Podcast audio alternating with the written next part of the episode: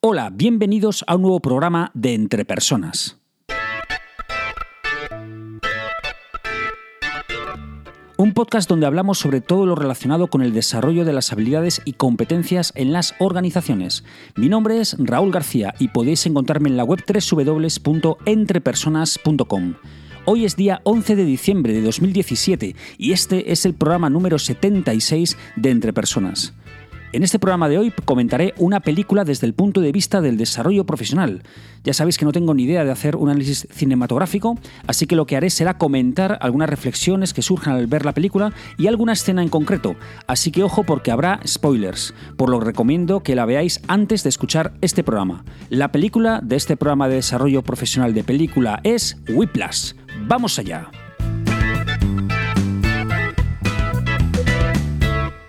Primero voy a hacer una pequeña introducción a esta película y además voy a leer la sinopsis de Film Affinity.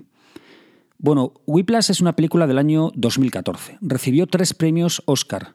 Al mejor actor de reparto, J.K. Simmons, mejor montaje y mejor sonido. Además, también recibió otros premios, como por ejemplo el de mejor director Nobel para Damien Chazelle en La Seminci de Valladolid. Como curiosidad decir que este director fue el que dos años después dirigió La La Land, la sinopsis de Film Affinity dice lo siguiente. El objetivo de Andrew Newman, un joven ambicioso baterista de jazz, es triunfar en el elitista Conservatorio de Música Safer de la costa este.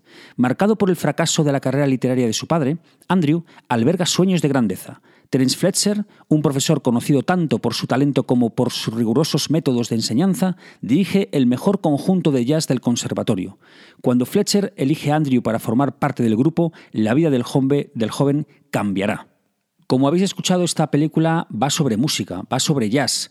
No es un musical, pero sí que es una película que va sobre jazz pero que incluso una persona al que no le atraiga excesivamente el jazz, como por ejemplo es mi caso, es una película que seguro que va a disfrutar, porque la verdad es que es una película muy bien dirigida en el aspecto de cómo combina eh, la secuencia de planos con la música, ¿no? Bueno, esto ha quedado bastante cinematográfico. Si ha dicho que yo no era un experto en esto, no sé por qué me meto en sus berenjenales, pero bueno, ahí queda. Bien, ¿por qué he elegido esta película? Bueno, es una película realmente impactante, es una película que no te va a dejar indiferente, es una película que vas a ver muchas cosas sobre dos competencias que para mí son fundamentales. Una que es la gestión de equipos y otra que es la comunicación interpersonal del responsable del equipo.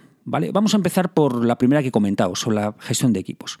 En las primeras escenas de la película se puede ver cómo Fletcher, que es el director de la orquesta, pues va eligiendo a las personas, a los estudiantes que van formando parte de esa orquesta.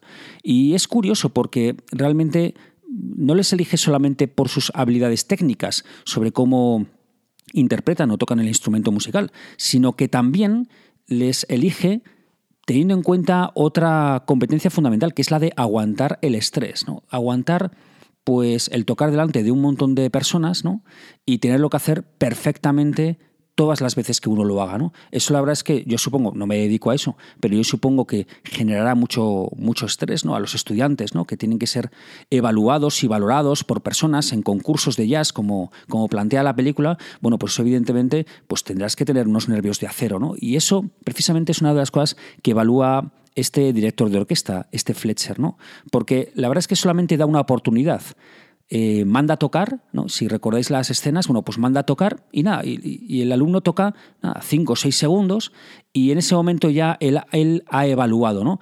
Una equivocación en esos cinco segundos, por muy tonta que sea, pues ya eso es evidentemente un síntoma de que esa persona no va a aguantar el estrés ni va a aguantar la presión de tocar delante de un jurado en uno de los concursos. Por lo tanto, esa persona es desechada, ¿no? es eliminada directamente de ese proceso de selección rápido que está realizando el director. ¿no? Pero quizá eh, la habilidad o la competencia que, utiliza Fletcher, para mí, la, clave, la más importante, aunque ya he dicho que esta de, bueno, de aguantar el estrés y la tensión es importante, pero para mí la fundamental, y es la que uno se da cuenta durante toda la película, es la capacidad, la capacidad del estudiante, del alumno, de la persona que va, bueno, pues que va a formar parte de esta banda, de entrenar, entrenarse permanentemente y, estar permanentemente pues practicando y ensayando hasta, hasta la extenuación, ¿no? Cuando Fletcher capta que, que, un alumno tiene ese perfil, tiene esa competencia, tiene esa habilidad, ese orgullo personal, esa, bueno, pues eso de implicarse y comprometerse con la banda hasta el final, de, dejarse, pues como le, pasa a Andrew, ¿no? Que dejarse, pues eso, pues los dedos, ¿no? En, en, en, la batería. Bueno, pues cuando él capta eso, cuando sabe que esa persona o ese, o ese chaval va a ser capaz de esforzarse al máximo, entrenándose, ensayando hasta la extenuación, entonces es cuando es realmente una persona que sí que puede formar parte de, esa banda. ¿no? Esto podríamos llamarlo motivación interna, podríamos llamarlo pues, eh, automotivación para ser el mejor, lo que sea. ¿no? Pero esto lo capta enseguida Fletcher y se da cuenta la persona que realmente está, eh, es capaz de esforzarse al máximo o la persona pues, que no es capaz de esforzarse al máximo. ¿no? Y entonces esto es lo que él utiliza.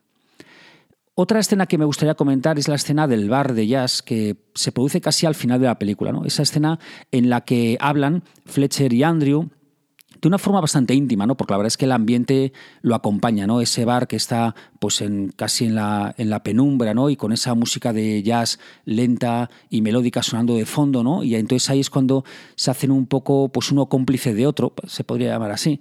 Y, bueno, y se cuentan un poco las verdades, ¿no? Y entonces Fletcher, Fletcher en ese momento dice una frase muy interesante, ¿no? Que la, verdad es que llega y, y te impacta, ¿no? Que dice lo siguiente, no hay dos palabras que sean más dañinas en nuestro idioma que buen trabajo. Bueno, pues esto que en un principio uno puede realmente decir, pero este, este, hombre está absolutamente equivocado, este hombre está totalmente, o sea, eh, no sabe lo que dice, o sea, buen trabajo, pero si en todas las charlas de motivación a las que voy, si en todos los cursos que, he recibido de motivación, eh, de gestión de equipos, me dicen que hay que felicitar y hay que decir a la gente que ha hecho buen trabajo.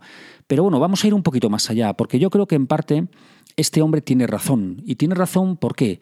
Porque muchas veces lo que yo he planteado, bueno, pues a, gestores de equipos, ¿no? A, responsables de equipos con los que hablo, es dónde ponemos el listón, dónde ponemos realmente eh, qué regla de medir utilizamos, ¿no? ¿Dónde ponemos la exigencia? ¿Buen trabajo, decimos buen trabajo absolutamente a todo lo que ocurre? ¿Decimos buen trabajo a una persona que simplemente se limita a hacer el trabajo?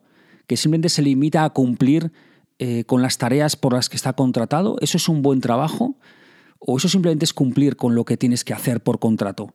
Mm, buen trabajo no debería ser ir un poco más allá, no sería hacer algo excepcional, algo excepcionalmente bueno, algo excepcionalmente esforzado para que realmente te merecieras esas dos palabras. Y realmente lo que Fletcher indica es que, y además pone el ejemplo ¿no? de este saxofonista ¿no? que, que hace pues es una interpretación mediocre en un momento dado y, dice, bueno, si le hubieran dicho buen trabajo, ¿qué? Pues se hubiera ido este chaval pues a su casa diciendo, bueno, he hecho un buen trabajo, eh, no lo he hecho del todo bien, pero bueno, ha sido un buen trabajo. Claro, esto al final, como conclusión, esto al final, ¿qué nos indica? Que la vara de medir que utilicemos, que el nivel donde nosotros pongamos la exigencia es muy importante para realmente motivar y exigir lo adecuado a las personas. ¿no? Si yo estoy pues valorando, reforzando, diciendo buen trabajo a personas que simplemente cumplen eh, al mínimo las tareas que tienen encomendadas, pues quizá ahí no les estoy haciendo un gran favor, ¿no? Porque lo que les estoy transmitiendo es, bueno, esto es un buen trabajo. Pero en cambio, si yo a partir de ahora lo que hago es que elevo ese nivel y realmente empiezo a denominar como buen trabajo algo que se sale, eh, que se sale de la norma, sale de lo habitual, que sale de lo, bueno, pues de lo que una persona tiene que hacer porque está haciendo un trabajo determinado y cobra por ello, bueno, pues ahí es cuando yo voy a poder empezar a utilizar estas dos palabras de la forma adecuada, ¿no? Que yo creo que en el fondo es lo que plantea Fletcher, aunque, aunque yo evidentemente no estoy de acuerdo con muchas otras cosas que dice en la película, ¿vale? O cómo actúa. Pero bueno, que tengamos en cuenta esto, ¿no? Cómo reconocemos el trabajo, cómo transmitimos que se ha hecho un buen trabajo y, sobre todo, qué es lo que para nosotros es un buen trabajo. Y ahí es donde está un poco la clave, ¿no? Por otra parte, yo creo que Fletcher em, quizá está equivocado en algo fundamental, que es que un responsable de un equipo lo que debería hacer sería, pues cuando una persona no cumple con ese estándar que yo he establecido, ¿no? con, ese nivel de exigencia que yo he establecido, pues lo que debería hacer sería acompañar, ayudar, pues colaborar en el desarrollo de cada uno de los miembros de, su equipo, o, en, en, su caso, de cada uno de los miembros de la banda de jazz. ¿no? Porque claro, es, es muy cómodo es muy cómoda esa postura de pensar que, claro, que si uno no llega al nivel, entonces significa que no sirve que, y por lo tanto necesita otra persona. Esto lo he oído eh, en muchas empresas, ¿no? en muchas fábricas. ¿no? Esto de que, no, claro, es que yo tengo un equipo, tengo uno que, claro, joder, que a ver si se lo envío a, otro departamento o a otro equipo, y porque me tengo que deshacer de él. ¿no? Y, bueno, aunque, a ver, aunque yo siempre sabéis que me baso, que siempre suelo tener los pies sobre la tierra, ¿no? Y es verdad que esto en algunos casos puede ser cierto, pero eso no quita para que un responsable de un equipo, primeramente, pues agote todas las posibilidades para tratar de desarrollar, de ayudar, de, de, empujar, de, mm, bueno, pues al final conseguir que esa persona llegue al nivel que tú estás, que tú estás planteando como el nivel adecuado de desempeño, ¿no? Pero primeramente hay que agotar todas esas posibilidades. Porque vuelvo a repetir, es muy sencillo decir, va, esta persona no me vale, ¿no? Cuando veo que simplemente no llega y ya está. Así que al final un responsable de un equipo tiene que implicarse al 100% con cada una de las personas de su equipo para realmente tratar de que consigan ese nivel de desempeño que uno está estableciendo. Bueno, vamos a por la segunda competencia, la comunicación interpersonal del responsable del equipo. A ver, durante las escenas de los ensayos con la banda de jazz, Fletcher se comunica con sus alumnos, ¿no? Habla con ellos. Y la verdad es que es muy exigente, pero, pero claro, como dice Andrew Newman, em, en la conversación que tiene, que tiene en el bar de jazz, le dice, bueno, pero tiene que haber un límite, ¿no? Y efectivamente, en mi opinión, tiene que haber un límite. Y ese límite es el respeto y la educación. Es decir, un responsable de un equipo puede exigir a los miembros de su equipo de muy diferentes maneras, pero siempre con respeto y educación.